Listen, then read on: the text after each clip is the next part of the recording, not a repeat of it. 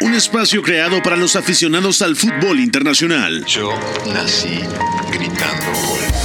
Un proyecto radiofónico informativo, analítico y reflexivo, No tengo nada de original. en el que un grupo de periodistas repasan la actualidad del fútbol en cada rincón del planeta. Todos los bebés se asoman al mundo gritando. Y como todos, quise ser jugador de fútbol. He sido el peor pata de palo que se ha visto en los campitos de mi país. Arranca Catenacho W, la casa del fútbol internacional.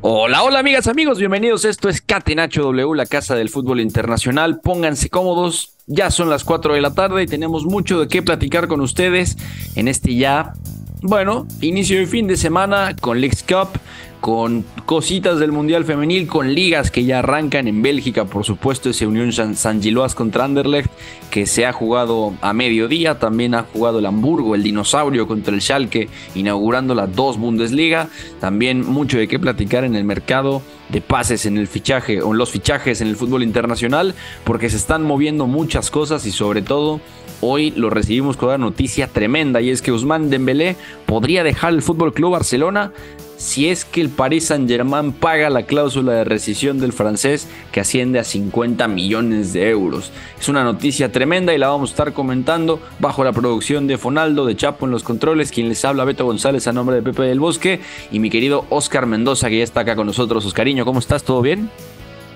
Todo bien, Beto. Saludo para ti y para toda la gente que nos escucha en este viernes que nos recibió con noticias, bueno, bastante calientes, diría yo. Primero el tema de Riyad Mahrez, Arabia Saudita, que ya se concretó esa salida del Manchester City. Y por supuesto, el tema de Usman Dembélé, que estará sacudiendo a más de uno, no solamente dentro del club, sino también en clave mercado. Me parece que es una auténtica bomba. Eso y repasaremos eh, los resultados del Leagues Cup con una victoria contundente del América. Entonces, mucho de qué hablar en este viernes, Beto. Mucho de qué hablar. También ese partido interrumpido ayer eh, entre Cincinnati y Chivas. 2 a 0 estaba ganando el líder de la MLS. Hasta que, para el bien de Chivas y bueno, también por la seguridad de todos los futbolistas, los staffs y los aficionados, se suspendió debido a una tormenta eléctrica que se reanudó a mediodía y ya también lo estaremos comentando el lunes. Por lo pronto, nosotros nos vamos ya a platicar de lo que pasa con Usman Dembélé, porque la pregunta del día va sobre el mosquito. La pregunta del día. Non poteva farlo venire dagli Stati Uniti senza farlo giocare. Catenacho W. Oscar, con esta noticia de Usman Dembélé siendo pretendido muy en serio por el Paris Saint-Germain, la pregunta dice así: ¿Es el mejor destino para Usman Dembélé el Paris Saint-Germain, sí o no? Uh, para mí sí. Yo creo que si Usman Dembélé sale del Barcelona, eh, difícilmente habría un mejor destino que el Paris Saint-Germain y más porque si tomamos en cuenta la situación del equipo parisino en donde ya no está Lionel Messi, en donde el futuro de Kylian Mbappé está en duda y únicamente en ese frente de ataque como titularísimo, por decirlo así, queda Neymar Jr. Bueno, la llegada de Dembélé sería una auténtica notición para el francés, porque además es cierto que ha tenido temporadas muy complicadas en Barcelona, eh, de la mano con los problemas físicos, pero es que si sale, estoy 100% seguro, Beto, de que llegaría para adueñarse de un puesto en el 11 inicial de Luis Enrique, sin duda alguna. E imagínate, sería ya también ir perfilando un poco ese frente de ataque con Neymar Jr., con el propio Usman Dembélé, entonces Luis Enrique ya tendría a un fichaje de muy alto nivel, que también habíamos platicado eso, que también el Paris Saint Germain había fichado bien este verano, pero sin traer nombres de primerísima línea. Es cierto que se ha llevado, por ejemplo, a Marco Asensio, a Kangin Lee, a Lucas Hernández, que son jugadores top de élite directamente, pero para mí lo de Dembélé podría estar incluso un escalón por delante de estos nombres y sería un gran destino para él, sin duda. Sí, de acuerdo, porque además es llegar a un, a un equipo que tiene un entrenador, Oscar, que le encanta tener ese tipo de jugadores, ¿no? Hemos hablado mucho de cómo puede llegar a jugar el Paris Saint Germain con los fichajes que ha hecho. También es interesante hablar de Dembélé cuando está un Kanjin Lee en la plantilla, ¿no? O sea, un jugador muy focalizado, por ejemplo, a ese recibir en banda, luego picar al espacio, esa amenaza también en largo, Usman Dembélé pegado a otra banda recibiendo ahí va a ser bastante divertido, ¿no? Sobre todo si, si el Paris Saint Germain puede poner esos 50 millones, que parece que lo va a hacer, lo hará. Entonces, uno, es eso. Dos, es un fichaje de cartel para un nuevo proyecto que Luis Enrique quiere tener bien armado y sobre todo con la promesa de que la directiva, si bien ha cambiado la dirección de los fichajes, pues lleva, claro, la, la, consigna, el compromiso también de traer nombres de nivel después de las bajas que han tenido, lo que vaya a pasar con Kylian Mbappé y obviamente ya la salida de Lionel Messi. El equipo está cambiando y Oscar es un fichaje de renombre, un fichaje de cartel, ¿no? También nos manden Belé que ya ha tenido más consistencia con el Fútbol Club Barcelona, que se ha vuelto un jugador más importante a partir de cómo ha mejorado su estado físico. Y bueno, también sería un golpe muy duro para el Barcelona, para Xavi Hernández, para el modelo de juego del catalán, si se va el francés, porque al final lo ha dicho muchas veces Xavi y lo ha respaldado con, con hechos, ¿no? Es importantísimo Usman Dembélé en la planeación del Barcelona y si se va es directamente perder a ese extremo titular y no sabemos si el Barça esté en condiciones, aún recibiendo ese dinero de Dembélé, de traer un jugador que le dé esos resultados que necesita Xavi en banda, ¿no? Claro, de hecho, cuando llegó Xavi Hernández al Barcelona, una de sus primeras declaraciones hablando de la plantilla fue que Usman Dembélé, desde su punto de vista, tenía las cualidades para ser el mejor extremo del mundo y Xavi lo ha reiterado muchas veces. Si se va en esa banda derecha, el Barça se quedaría con Rafinha y bueno, es cierto que son perfiles de futbolista muy distintos, ¿no? Dembélé más de atacar el espacio, Rafinha más de recibir al pie. Y es cierto que Dembélé, desde mi punto de vista también, sería titular en el Barça junto con Robert Lewandowski y Gaby jugando como ese falso extremo por izquierda. Para mí ese sería el frente de ataque más titular que puede conformar el Barça ahora mismo. Y si se va el francés, bueno, te quedarías con Rafinha, sí, y además con Abde eh, como extremos más nominales en la plantilla, que son los dos que ahora mismo tiene Xavi Hernández y que ha trabajado con ellos en el primer partido de pretemporada, porque también hay que decirlo, Ferran Torres, aunque puede recargarse en ese costado, eh, según lo que se ha comentado en diversos reportes y también lo que hemos visto en el primer partido, a Ferran lo tiene pensado más para ser el suplente de Lewandowski en punta. Entonces, eh, los perfiles, eh, para mí el Barça se quedaría un poco corto si se va de Dembélé y necesitaría fichar. El problema es que ahora mismo no está en la mejor posición económica, desde luego. Claro, ¿y a quién ficharía el Barcelona? Porque hablamos de un equipo corto de dinero que se quedaría sin ese perfil de regate corto, largo. Dembélé también amenaza el espacio, ese lado débil que puede atacar. Mm, es un perfil muy claro, Oscar, pero ¿por quién ir específicamente en cuanto a nombres en el mercado si se termina lleno? Mm, es que ahora mismo un nombre así en específico, te diría, por ejemplo, un. ¿Qué será? Eh, es que mira, ahora un Kingsley Coman, por ejemplo, se me viene a la mente de, bote pronto, pero no sé si ahora, si ahora mismo el Barcelona está, eh, vamos, para hacer ese tipo de inversiones. Y es más, yo te diría que por la situación financiera del club apostarían por quedarse con lo que tienen ahora mismo y eso es un problema, porque ¿qué va a pasar si el día de mañana se lesiona Rapiña, si no puedes contar con Gaby por alguna razón, el Barça va a tener que jugar partidos importantes con Ferran Torres o incluso Ansu Fati en el ataque, que ahora mismo ninguno de los dos ofrece algún tipo de garantía para jugar los partidos más importantes de Champions, por ejemplo. Sí, totalmente de acuerdo. Tiene ahí un melón tremendo entre manos el Barcelona. Si es que el Paris Saint Germain decide al final ir a la puerta de su casa y pagar la cláusula de recesión de Osman de Belé, 50 millones de euros es lo que se está cocinando ahí. Así que más adelante vamos a volver a platicar de este tema porque sin duda es una noticia tremenda, es la noticia del día. Entonces aquí dejamos la pregunta del día y nos metemos rápidamente a hablar de la League's Cup. ¿Qué pasó ayer con el América? Y también eh, bueno, lo que pasó cuando se suspendió el partido de Chivas. Vamos allá. Fútbol más fácil que hay. Messi se perfila. Lo de azul y blanco. Se la pasa a lo de azul y blanco. Busca el quiebro. Y la mete en el arco. Rompe a su marcador, le cae a la derecha, le pega a Messi. De la persona que arquero que no comió con nosotros ni tomó este nada. ¿Tienes problemas? Llama Leo. Gol, gol, gol, gol. Catenacho W. La casa del fútbol internacional. Más fácil posible.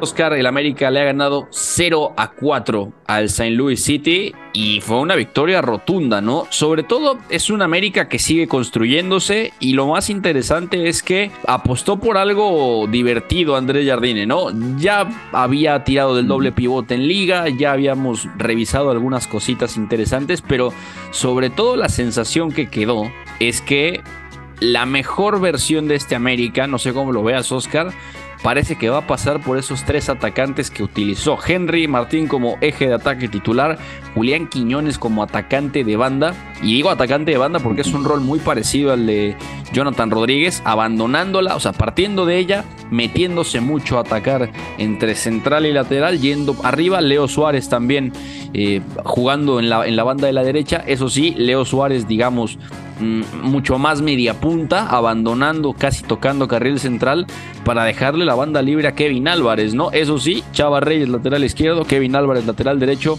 muy profundos, muy abiertos y bueno, un centro del campo de momento conformado por Jonathan Dos Santos, Álvaro Fidalgo y Richard Sánchez, ¿no? Entonces, ¿qué te pareció el partido del América, Oscar? Por cierto, entró Alejandro Sendejas, marca uno de los goles, entra al minuto 63 por Jonathan eh, Dos Santos, al final se da ese cambio y luego también va haciendo los demás cambios, va gestionando eh, André Jardine, entra Brian Rodríguez, eh, cambia también, por ejemplo, eh, con la entrada de Néstor Araujo, también entran nuevos laterales, Fuentes y Layún.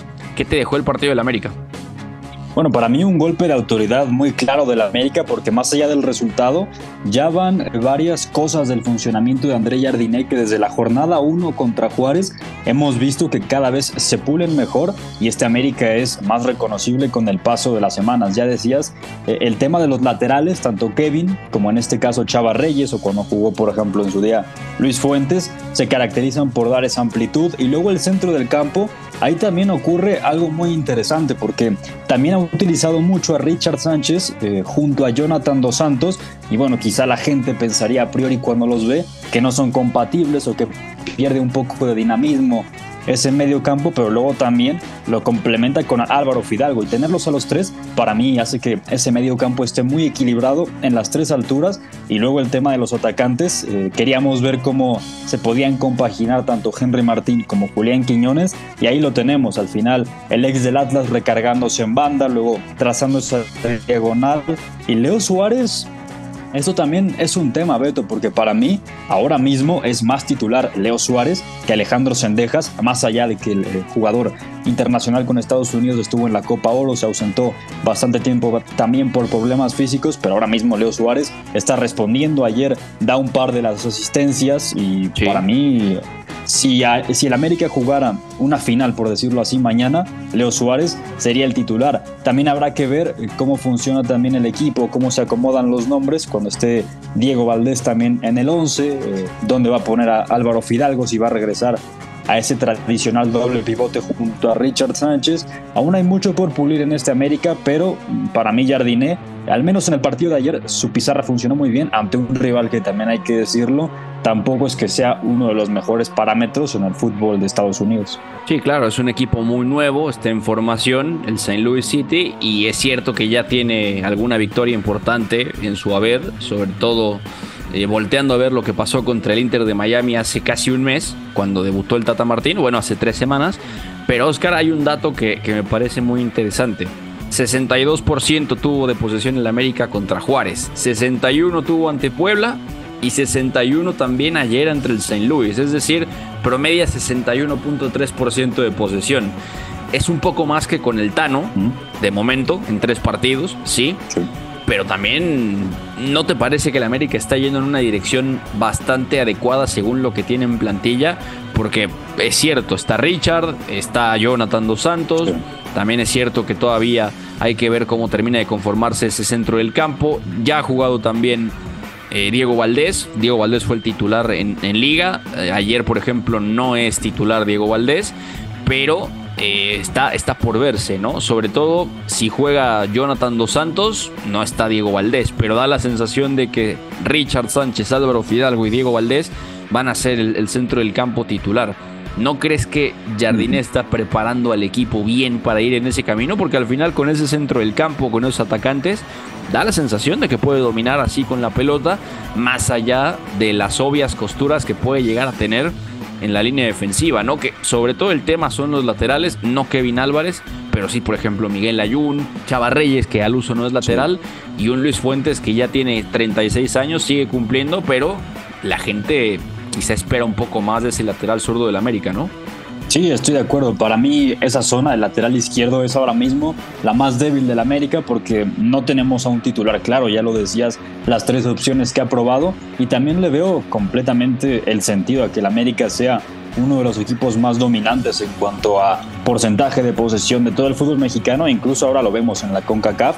Y es que incluso te diría que el centro del campo, cuando combinas tantos nombres que son de tan buen trato de balón y que son tan finos y que tienen muchas cualidades, como por ejemplo Richard Sánchez, lo que puede hacer eh, para lanzar, luego incluso también con cambios de orientación o disparos de media larga distancia, Jonathan Dos también, que suele ser muy acertado en la distribución, Fidalgo que conduce eh, eh, progresivamente de una forma como nadie lo hace en la Liga MX, para mí tiene muchísimo sentido que el América intente jugar a esto y siendo un equipo propositivo, para mí Jardine lo está conformando de la mejor forma posible.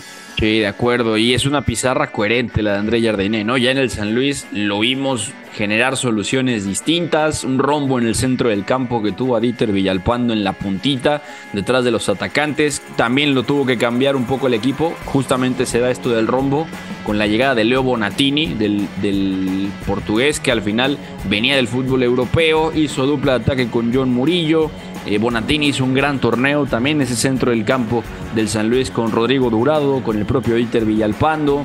Eh, tenía Javier Güemes allí en la recámara, por supuesto. Estaba Juan Manuel Sanabria, que fue un, volante muy útil para Jardín en su tiempo en San Luis. Entonces, Oscar, me parece que sí, sí, sí, el América va en esa dirección. Yo estoy también totalmente de acuerdo contigo. Y atención, porque el 31 de julio, es decir, el próximo lunes, el América va a jugar contra el Columbus Crew. Con eso cerraría su fase de grupos. Y bueno, entonces sí, ahí ya estaríamos hablando de una potencial calificación y entonces crecería ya en dificultad el torneo para el América, que viene bien preparado y que sobre todo ya viene ganando esos galones, se ve más reconocible. Eh, hablando de Chivas, Oscar, obviamente comentaremos qué sucedió en el partido contra Cincinnati de forma completa el lunes, pero tenemos que decir algo de forma muy importante eh, antes de, dejar aquí el tema de la League Cup rápidamente, porque Chivas no te digo que, la pasó mal, yo diría que es de lo peor que se ha visto en, el año eh, de las Chivas de Bélico Paunovic, sobre todo por cómo empezó el partido, ¿no? Ese doblete de Brandon Vázquez en menos de 10 minutos, al 2 y al 8 ya había marcado doblete Brandon Vázquez, lo dejan solo, muy mala marca también ahí eh, justamente martillando la zona del Tiba Sepúlveda. Al final se va expulsado el Tiba, hay que decirlo, pero eh, sobre todo un partido de terror de Jesús Orozco que ha estado francamente mal. Y luego, sobre todo, eh, cuando termina saliendo, y esto es también muy importante decirlo, se, se, va Yael Padilla, tiene que entrar Antonio Briseño para compensar un poco las cosas. Y luego también saca Paunovic a Ricardo Marín y entra Alexis Vega. Y Alexis Vega solito, solito en el segundo tiempo, porque se interrumpe ya por ahí del minuto 60 el partido. Eh, bueno, estaba poniendo a competir al Guadalajara, ¿no? Daba la sensación de que Alexis Vega, él solo, estaba cargando al equipo y que de verdad estaba él ofreciendo las soluciones ante un Cincinnati que me parece, Oscar, estaba sobre todo estaba ofreciendo una buena resistencia en bloque medio y además Chivas, bueno, plantea fatal el partido del inicio, casi dejando mano a mano a sus dos centrales contra Bupenza y, y Vázquez, ¿no? Los dos puntas, ¿cómo lo viste?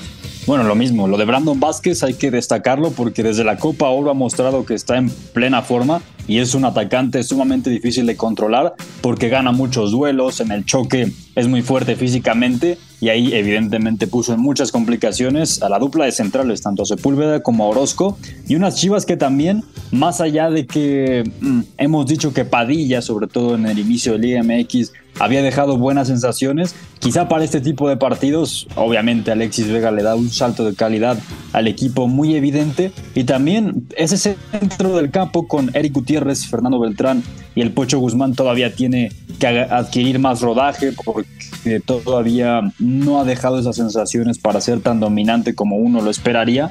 Y yo estoy de acuerdo contigo. Para mí Chivas se ha quedado corto frente a un Cincinnati que también tiene calidad entre sus filas. No solamente es Brandon Vázquez, sino por ejemplo en la central está Matt Miazga, que es uno de los eh, zagueros que ya lleva más tiempo en la selección de Estados Unidos ahora mismo. También está el carrilero Álvaro Barreal, que es argentino y también eh, pone una de las asistencias y es eh, de una zurda muy, muy, muy fina. Para mí Cincinnati es un muy buen equipo para poner o digamos para hacer un parámetro con estas Chivas. Sí, de acuerdo. Y también hay que decir que Chivas, al menos ayer, defendió terriblemente mal a Luciano Acosta, el argentino de 29 años que es un enganche de estos sudamericanos, Oscar, bastante tradicional, que luego también va y se esconde un poquito en la banda. Entonces, un poco ese problema de defender con un único mediocentro, que además era Fernando Beltrán, el centro del campo de Chivas estaba conformado por el Nene, Eric Gutiérrez en el interior izquierdo, Víctor Guzmán como interior derecho, los mismos problemas que ha tenido Chivas defendiendo con ese 1 eh, y 4 en el centro del campo, mediocentro y por delante los extremos con los interiores. Bueno, ha sido un gran problema y Luciano Acosta también fue encontrando los espacios, sobre todo recargándose en la banda de la derecha, ¿no? Cayendo a la banda derecha, ahí haciendo sufrir a Cristian Calderón, pero también jugando con la espalda de Eric Gutiérrez. Entonces, ojo con esto porque es un gran problema y Chivas, bueno, eh, tiene que ajustar cosas, tiene que mejorar ya, sí o sí, y ya no es solo en el curso del partido, sino directamente desde el plan inicial. Repito, hablaremos de lo que pasó en la reanudación del partido el próximo lunes y nosotros aquí dejamos la Lex Cup solamente para decirles, para decirles que eh, la segunda ronda de fase de grupos todavía, eh, bueno, ya se estaba jugando, pero eh, todavía hoy, por ejemplo, a las 5 de la tarde el Atlanta United va a recibir a Cruz Azul y también eh, ya hablaremos de lo que va a pasar. Eh, obviamente el lunes lo hablaremos mañana porque Orlando y Santos juegan 5 y media de la tarde de mañana, lo mismo que Charlotte y Necaxa. Austin y Juárez van a jugar a las 6 y media y el último partido del sábado lo van a jugar DC United contra Pumas. Pumas que intentó remontar ese 0 a 2 o ese 2 a 0, mejor dicho, contra, contra el Montreal y bueno, al final terminó perdiendo en penales. Entonces ya estaremos platicando de todo lo que nos va dejando este fin de semana la League's Cup. Si te parece, Oscar, aquí la dejamos y vamos ya a entrar a las noticias, al mercado de fichajes y a todo lo que está pasando en el fútbol internacional. Mercado de transferencias. Catenacho W. Bueno, Oscar, ya lo comentábamos un poquito al inicio en la pregunta del día. Usman Dembélé parece que se dirige a París y el Paris Saint-Germain estaría pagando su cláusula de rescisión 50 millones de euros. ¿Qué es lo que está pasando aquí? Bueno, es un fichaje estratégicamente hablando muy bien pensado de parte de la dirección deportiva que encabeza Luis Campos y ya empezaron los contactos del Paris Saint-Germain para activar esa cláusula de rescisión que, ojo, caduque el 31 de julio, es decir, el 1 de agosto, el próximo martes, ya no habrá esta cláusula de 50 millones y así que están discutiendo la posibilidad, todavía no hay nada hecho, pero Oscar, todo depende de lo que quiera Osman Dembélé. Todo depende de lo que quiera Osman Dembélé y la clave es esta. El 1 de agosto a las 00 horas, la cláusula de rescisión de Osman Dembélé va a ser de 100 millones de euros. Es decir, se va a duplicar. Pero yo te pregunto, ¿no es muy baja para un jugador tan importante para el Barcelona, habiendo cláusulas de rescisión como la de Pedri, que por ejemplo asciende a los mil millones de euros? Sí, es una cláusula muy baja para lo que acostumbra el Barcelona. De hecho, para ponerlo en comparación, hace poco cuando se presentó Oriol Romeo, se dijo que su cláusula iba, iba a ser de 400 millones de euros y ahora la de Dembélé es tan solo de 50, lo que invita a grandes clubes de Europa a pagar una cantidad muy muy baja por el francés y llevárselo, como es el caso del Paris Saint-Germain, que evidentemente pagar esa cantidad de dinero y por un futbolista con la calidad de Dembélé y además para sumar un nombre que le va a dar eh, esa sensación también de nivel élite, por decirlo así, a su ataque, bueno, pues es evidentemente una tentación. Y también cabe apuntar que Dembélé tiene un año más de contrato con el Barça y también los culés han intentado contactarlo para renovar, pero de momento incluso el mismo no se nota tan a gusto en el club. Varias veces en entrevistas se le ha visto, bueno, un poco desanimado, cabizbajo cuando se le pregunta eh, de su relación con el resto del equipo, con Xavi, con cómo puede lidiar con los problemas físicos, él tampoco se ha notado tan feliz en el club. Esa puede ser una de las claves y ya hemos comentado en, un poco el proyecto del Paris Saint Germain, sumar a Dembélé sería eh, adquirir un perfil que también es diferencial. E imagínate, si se queda Kylian Mbappé y tienes a Neymar y a Ousmane Dembélé, bueno, directamente tienes a uno de los mejores ataques de Europa y de hecho Dembélé y Kylian ya comparten en la selección francesa, eh, en la Copa del Mundo, por ejemplo, Dembélé se recargó en la derecha, Mbappé por momentos jugando como centro delantero cuando no estaba Giroud, o, eh, sobre todo jugando en izquierda, entonces puede ahí haber algo muy interesante para Luis Enrique, ver cómo podría acomodarlos a los tres en caso de que se quede Kylian, pero lo importante aquí es que pagar tan poco dinero, entre comillas, que son 50 millones de euros por Dembélé, que fue uno de los fichajes más caros en la historia del Barça, bueno, pues es directamente una ganga.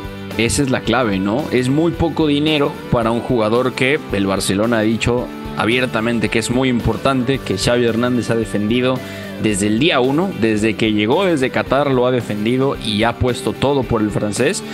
Y también para un jugador que supuestamente es clave en el éxito a largo plazo del proyecto, ¿no? O sea, no dejas una cláusula de rescisión tan baja, uno, no lo dejas tan expuesto. Y si de verdad está pasando esto, Oscar, si de verdad Ousmane Dembélé no se siente bien, ojo porque hay alicientes, es decir, el Paris Saint-Germain en un nuevo proyecto, con un entrenador mejor preparado que Xavi Hernández, también hay que decirlo, como lo es Luis Enrique, que ha mostrado, bueno, evidentemente tiene gran rodaje, pero las soluciones, la, los pequeños detalles, la congruencia de Luis Enrique con la idea que tiene, son superiores a los que tiene Xavi Hernández. Entonces, ojo, porque ahí se puede decantar algo.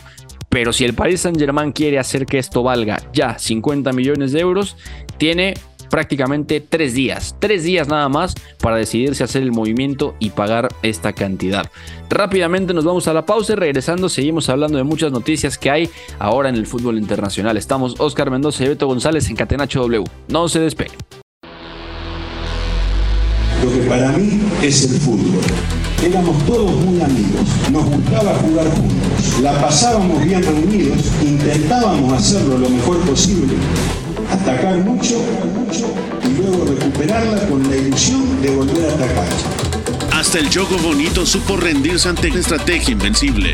Catenacho W, la casa del fútbol internacional. Ya estamos de regreso, amigas y amigos. Esto es Catenacho W, la casa del fútbol internacional. Oscar Mendoza, quien les habla, Beto González. Oscar, por favor, antes de seguir con el humo, dile a la gente dónde te puedes seguir en redes sociales. Bueno, a mí me encuentran principalmente en Twitter como arroba Oscar Mendoza 02, ahí hablamos de humo, como ahorita lo haremos y muchas otras cosas más. y en Instagram para otras cuestiones, ya saben, como Oscar AMD 02. A ti, Beto, ¿dónde te encuentran? Perfecto, arroba Beto González M-bajo en Twitter, Instagram y Threads, ahí estamos los dos platicando con todos ustedes de fútbol y pues de todo lo que ustedes quieran platicar. Ahí estamos. Y Oscar, hablando de humo, que no es tan humo, según lo que viene sucediendo. Y atención porque se puede mover algo muy fuerte. Parece que el Wolverhampton está en venta. Parece que está en, en, venta y atención porque esto seguramente va a mover muchísimas cosas en el fútbol británico. Habrá que ver también quién se acerca. Pero básicamente el reporte es el siguiente. El grupo Fosun, que es, es chino, es un grupo de inversionistas chino, eh, está discutiendo la venta del club y todavía no decide si va a ser total o parcial. El asunto es que Fosun, estos chinos que adquirieron el club ya hace varios años, particularmente fue eh, en el ascenso, ¿sí? Fue en el ascenso. Eh, tienen que decidirlo, pero también son propietarios del Grasshopper suizo. Entonces, ambos, ambos clubes están en venta, solamente que el Wolverhampton tiene pendiente de decidir si va a ser vendido total o parcialmente. Pero esto, según reportan en Inglaterra, particularmente Steve Madley, el corresponsal de los Wolves de, de The Athletic, dice que esto es más que fair play financiero. Resulta que Fosun ha invertido una gran cantidad de dinero en el Wolverhampton han fichado mucho, han buscado muchos acuerdos, al final sí han invertido en entrenadores, en jugadores y al final quieren ese dinero de regreso. No sabemos qué esté pasando, pero lo cierto es que las finanzas del Wolverhampton y la propiedad están realmente en juego en el futuro y además Oscar, esto se junta con una situación, con una noticia que venía desde Italia, porque el Napoli intentó fichar a Max Killman, al central zurdo, por 30 millones y lo rechazaron, rechazaron ese dinero. Entonces, ¿qué está pasando con el Wolverhampton? ¿De verdad lo van a vender? Eh, ¿qué, ¿Qué se ve en el horizonte para el equipo, ex equipo, mejor dicho, de Raúl Jiménez? Bueno, como ya decías, parece que una venta es la solución más viable para el club dada su pésima situación financiera, que ya decías, no solamente es un tema de fair play financiero, sino que además eh, también esa necesidad por poner las cuentas claras para el club han llevado a que la plantilla pierda elementos muy importantes, como por ejemplo en este mercado se fue Rubén Neves, Arabia Saudita, a cambio de 47 millones de libras, que fue sin duda la venta más importante para el equipo Wolves. También se fue Connor Cody, se fue Nathan Collins, eh, por supuesto Raúl Jiménez a los Wolves. Entonces son ventas que son un poco desesperadas, podemos decir, para poner las eh, finanzas un poco más sanas para el club. Y de hecho también hay un poco un problema con Jorge Méndez, el famoso agente eh, de tantísimos futbolistas y muy muy famoso porque incluso se dice, de acuerdo con diversos reportes de medios británicos, que el propio agente le prometió al club continuar llevando a jugadores portugueses, eh, facilitando esas negociaciones, digamos que funge como un puente para que así el club, o la plantilla más bien, no pierda calidad. Pero también evidentemente hemos visto que en el último mercado sobre todo no ha podido ser de esa forma. También hay futbolistas que se han marchado e incluso una situación que puso mucho en riesgo las finanzas del equipo fue que en invierno dado que, como recordaremos, los Wolves estaban en, muy cerca de zona de descenso, estaban peleando en los últimos lugares, se hizo una inversión de 75 millones de euros, eh, también un poco medidas in extremis, para así traer refuerzos y ayudar a que Julen Lopetegui pudiera mejorar al equipo. Por eso mismo también las finanzas del club volvieron a irse al suelo y ahora mismo no solamente a nivel eh, como ya lo comentaba, de plantilla, sino que económicamente los números del club están en rojo ahora mismo, Beto.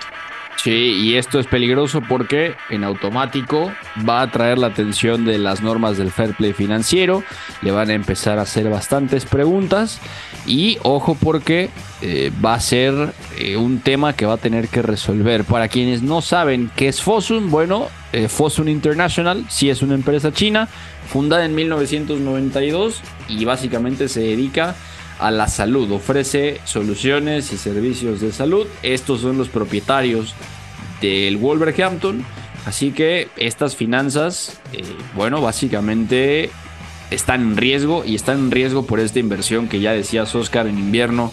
Tuvieron que apoyar la llegada de Julen Lopetegui. Ya habían gastado en el despido también de Nuno Espíritu Santo. En el despido a la vez de Bruno Lage en su momento.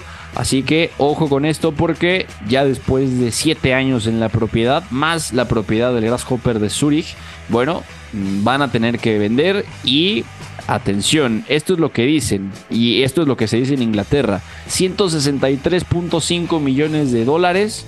Eh, esto fue un préstamo que adquirieron en el 2020. ¿eh? Atención, porque habían, habían gastado 175 millones de libras en las dos ventanas anteriores a esto. Entonces están endeudadísimos, han invertido ese dineral y un dineral que además no tienen. Entonces poner al club en números rojos sin duda siempre un problema y habrá que ver cómo lo resuelven. Parece que la venta va a ser muy importante y a ver la deuda, Oscar, cómo la manejan porque esta es la clave para que el Wolverhampton pueda seguir sano financieramente hablando de aquí a los próximos años. Atención con eso y además la venta de Raúl Jiménez no les dejó mucho, les dejó 6.5 millones de euros prácticamente, entonces no es como que haga una diferencia. Así que mucho ojo a lo que pase con el Wolverhampton.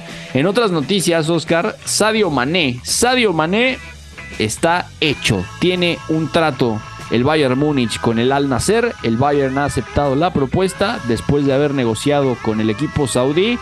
Ya está obviamente Sadio Mané en Japón para negociar con sus agentes y el club. Están en el chequeo del papeleo y al final está todo hecho. Sadio Mané se va por un poquito más de 30 millones de euros, 37 millones de euros me parece es la cantidad exacta. Así que Oscar, una estrella más a Arabia Saudita y una estrella más al Al Nasser, porque obviamente estaba Cristiano Ronaldo, eh, llegó Alex Teles, llegó también Marcelo Brozovic, llegó Seco Fofana y ahora, ahora Sadio Mané, que es un fichajazo, ¿eh? Y esto también es, es bastante duro porque el Bayern Múnich fue abiertamente el que dijo, si quieres irte, te invito a que te vayas, ni siquiera es como que te abro la puerta, es por favor, eh, toma tus cosas y, ve a otro, a otro club, ¿no? Que esto es lo, lo que ha venido pasando con Mané, sobre todo después de aquella bronca que tuvo tras el partido contra el Manchester City en Manchester con Leroy Sané, ¿no? Donde se fueron a los golpes. Sí, que le dio un puñetazo en el labio y se hicieron muy virales las fotos del héroe Sané. Y no solamente eso, sino que también realmente el nivel del senegalés en el Bayern Múnich ha estado muy lejano a lo que fue en el Liverpool, por supuesto. Es cierto que también Mané ha jugado mucho como centro delantero, que no lo hizo tantas veces en el Liverpool, aunque sí lo llegó a hacer. Y realmente dentro del proyecto del Bayern, a mí también me da la impresión de que Mané nunca terminó por encajar, ahora no estaba en los planes de Thomas Tuchel, de acuerdo con fuertes, eh, fuentes cercanas al club, entonces su salida era lo más viable y lo mejor para todas las partes involucradas. Y además le deja una cantidad razonable al Bayern Múnich, hablamos de más de 30, de 30 millones de euros, que eso le servirá también al club bávaro pensando en la adquisición, por supuesto, de Harry Kane para tener esas finanzas sanas, para seguir eh, fortaleciéndose de cara a crear un equipo como lo quiere Thomas Tuchel, para ganar la Champions League y se sumaría, eh, por ejemplo, mm, en su diálogo que fue la salida de Robert Lewandowski, en donde el equipo claramente perdió esa referencia en punta, podríamos decir, y esta temporada vuelve a pasar ahora con Sadio Mané, que sale del equipo y se va a un al nacer que ya lo comentabas, ha tenido adquisiciones muy importantes, nivel de Seco Fofana, Marcelo Brozovic, que son dos futbolistas que estaban o eran claves en sus equipos. Fofana lo fue con el Lens, Brozovic finalista de Champions con el Inter y ahora Sadio Mané también. Un fichaje de prestigio, aunque al menos su última temporada en Europa no hable como tal, incluso desde la Copa del Mundo que se la perdió, se ha cuestionado mucho a Sadio Mané. Sí, de acuerdo que esa lesión también terminó por mermar muchísimas cosas. Le frustra su ida con Senegal a la Copa del Mundo. Iba a ser importantísimo Sadio Mané en Qatar. Eh, luego también la recuperación le cuesta trabajo y cuando vuelve el Bayern no solamente eh, entra en un periodo difícil de la temporada, sino que directamente hay una limpia masiva. Despiden a Julian Nagelsmann, que es el que apostó por él. Mm, vienen los cambios de directiva que se venían anunciando y bueno, con Thomas Tuchel no se pudo adaptar del todo. Eh, no, no tuvo realmente el Bayern Múnich paciencia con él, Oscar, y la nueva directiva también ha tenido que buscar soluciones. Entonces, lo más positivo para el Bayern Múnich sin duda ha sido la cantidad que ha dejado Sadio Mané o que va a dejar en las arcas, ¿no? Porque prácticamente el Bayern recuperó y hasta le ganó un pelín más a lo que le había pagado a Liverpool. Y eso es una gran noticia considerando todo lo que ha pasado en el último año para, para el senegalés, ¿no? Sí, exactamente. Esos problemas físicos que ha tenido, el hecho de que se perdiera la Copa del Mundo. Y realmente no podemos decir que Mané haya sido titular en algún momento con el Bayern Múnich, ni con Nagelsmann, ni tampoco con Thomas Tuchel. Sí que llegó a ser un futbolista en el que se apostaba, como ya lo comentaba, como centro delantero en lugar de Eric Maxim Choupo-Moting, porque cuando se fue Lewandowski, digamos que fue la apuesta Mané para jugar en esa zona, dado que sus últimos meses con el Liverpool también llegó a jugar en esa zona, pero lo de Mané ha sido una historia eh, donde claramente ha ido a la baja y su mejor año, eh, al menos desde mi punto de vista, Quizá fue cuando gana la Premier con el Liverpool. De hecho, después de ganar la Champions, para mí Mané adquiere una importancia, vamos, de otra dimensión para el equipo de los Reds, donde ganan la Champions. Si no mal recuerdo, fue en 2020. 19. Fue la Premier de la pandemia. 19. Sí, sí, cuando ganan. Sí, sí. En casa del Atlético de Madrid contra el Tottenham, venían de perder la del 2018, la final en Kiev contra el Real Madrid. Eh, luego el Liverpool vuelve a llegar en el 2021, la pierde contra el Real Madrid y en todas estas era muy importante Sadio Mané. Sadio Mané le marca justamente al, Real Madrid en Kiev, le marca el, único gol de Liverpool en esa final, el 3 a 1, marca el, penal, eh, bueno, genera el penal, mejor dicho, del 1 a 0, empezando el partido. la mano, ¿no? Exactamente, la mano ahí en la primera jugada del partido. Y luego, bueno, es una exhibición del Liverpool en ofensiva también contra el Real Madrid en aquella final de París y se queda corto el Liverpool. Al final termina concediendo y Sadio Mané estuvo en todo esto, fue parte integral de este renacer del Liverpool. Es duro, es duro verlo eh, salir así del Bayern Múnich. También había mucha esperanza en que en Alemania fuera a dejar muy buenas cosas. Ya lo decías, llegó jugando como punta porque justamente Darwin Núñez jugaba como extremo izquierdo. Se había lesionado Diogo Jota. Luego vino la lesión de Luis Díaz tiempo más adelante. Pero eh, con los fichajes que tenía y todo, Sadio Mané fue el comandante de la presión del Liverpool. Y además una especie de falso 9 muy divertido de ver con Jürgen Klopp. Lástima que en el Bayern Múnich no haya funcionado. Así que ahora Sadio Mané es parte de estas estrellas que van a Arabia Saudita y la liga empieza ya también en agosto. Así que ojo porque se están armando hasta los dientes los, los equipos árabes con estas grandes contrataciones. Eh, Oscar, en otras noticias, ya hay acuerdo verbal entre el Milan y el Valencia para firmar a Yunus Musa. Ya se tuvieron negociaciones muy positivas y ya acordaron los términos del acuerdo que tendrán por el norteamericano. Así que la oferta formal se conocerá muy pronto, pero la idea es que eh, Yunus Musa va a ser jugador del Milan.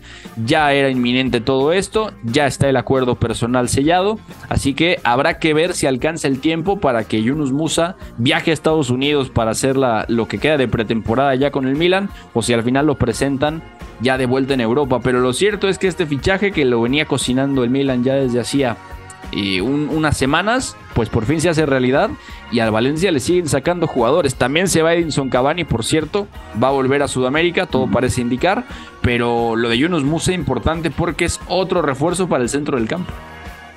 Sí, después de que se fue Sandro Tonali, es importante que el Milan reforzara esa zona del campo, ya lo hizo con Tijani Reinders, el mediocampista neerlandés, y ahora suma a Yunus Musa, un fichaje muy interesante y también lo que me salta a la mente con esta incorporación es ese vínculo que ahora existe con los propietarios norteamericanos del Milan y lo que está buscando también traer futbolistas estadounidenses que ya lo hicieron con Pulisic y ahora con Yunus Musa, que además es un mediocampista muy talentoso que cuando lo platicamos hace algunos programas hemos sacado las opciones de que juegue incluso como pivote único, que juegue como pivote en, eh, doble, pivote precisamente o incluso como interior.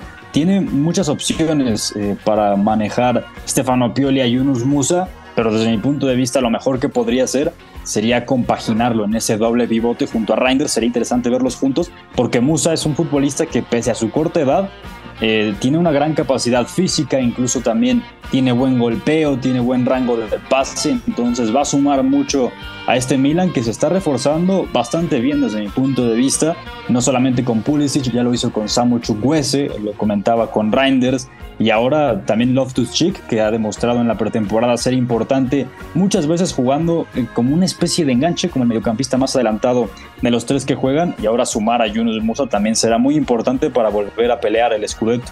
Sí, y hablando de fichajes, justamente ayer ya no tuvimos la oportunidad de tocarlo, pero llegó Samu Chukwese. ¿eh? Atención con esto, porque también es un fichaje bárbaro del Milan y hablábamos que esa banda derecha de los Rossoneri no tenía quizá la suficiente calidad, ¿no? Que sí estaba Junior Mesías, que cumplía, pero realmente era un jugador de un perfil tan específico y con ciertas limitaciones técnicas que había que hacer una mejora. Alexis Ademakers un poco más de lo mismo, quizá más media punta a veces o atacante de banda que extremo. Pero ahora lo de Samu Chukwese, Oscar, es, es tremendo. O sea, ¿en qué quedó el fichaje? Primero, las cifras y luego, ¿qué te parece? Porque la verdad es que a mí me parece un salto de calidad brutal. Y además hablamos ya de una configuración de plantilla muy clara, ¿no? Porque básicamente si hablamos que llegó Leao, bueno, que ya estaba Rafa Leao y asume la número 10, por ejemplo, que llega Christian Pulisic, que llega Samu Chukwese, que llegan dos pivotes, o sea, Tijani Reinders, y además está eh, Yunus Musa, que está cerrándose ya el acuerdo, más lo que ya tenía el Milan, da la sensación de que ese, ese medio campo y esa línea de atacantes mediapuntas va a quedar muy bien armada, con más calidad de la que ya tenía el Milan, pero además me parece que con perfiles muy específicos, ¿no? Sí, a mí también me gusta mucho el fichaje de Chukwese, solo para apuntarlo. Fueron 20 millones de euros más 8 en variables para el Villarreal y precisamente Samuel Chukwese llegó a ser muy importante en el submarino amarillo con una Emery, por ejemplo, luego también eh, realmente ha sido un futbolista clave para el Villarreal. En los días importantes ha estado ahí y ahora el Milan suma a un elemento que le va a dar eh, también un salto en esa banda derecha, como comentabas, porque a Junior Mesías, más allá de que tiene cosas y es un futbolista con una zurda fina, a mí me parece hasta cierto punto limitado y en los días eh, grandes se quedaba corto, también hay que decirlo. El brasileño y Samuel va a elevar ese nivel de vértigo, de electricidad por ese costado y va a ser interesante ver también cómo se configura ese, ese, frente de ataque estelar para el Milan, porque para mí Rafa Leao es el más importante de los que pueden jugar. Christian Pulisic también yo creo que lo podremos ver bastante como enganche, ¿por qué no verlo así ahora que se fue Brahim Díaz y con Samuel Chukwueze que para mí va a ser el titular por ese costado derecho, va a ser un ataque muy entretenido de ver e incluso cómo adquiere rodaje respaldados por esos pivotes que ya también se ha reforzado ahí en Milan con Loftus Cheek. Bueno, muy interesante esta reestructuración del equipo rosonero después de que perdió la liga contra el Napoli. Esa, esa era la pregunta que quería yo hacerte. La configuración de plantilla no lleva a pensar en una línea de mediapuntas, por ejemplo. Leao en la izquierda, Pulisic de, de media punta por detrás del 9, de Giroud seguramente. Chukwese en la derecha a mí me suena mm. increíble. Solamente habría que ver cómo encaja bien Pulisic, pero es un subidón de calidad para un Milan que logró, con la sanción de la Juve también ahí de por medio, volver a Champions. O sea, estos fichajes no existirían si el Milan no, no hubiera calificado a Champions también. Sí, por supuesto, el, el, hecho de jugar Champions es un aliciente para cualquier jugador.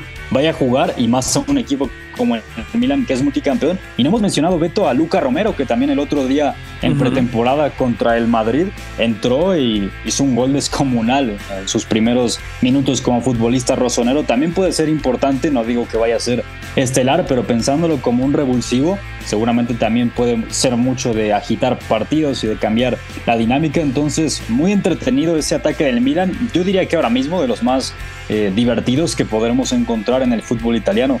Sí, de acuerdo. Luca Romero que tranquilamente podría jugar a pie cambiado, aunque, aunque lo conocemos jugando a pie natural. Es decir, eh, sería un recambio de Rafa Leao en la izquierda, a priori.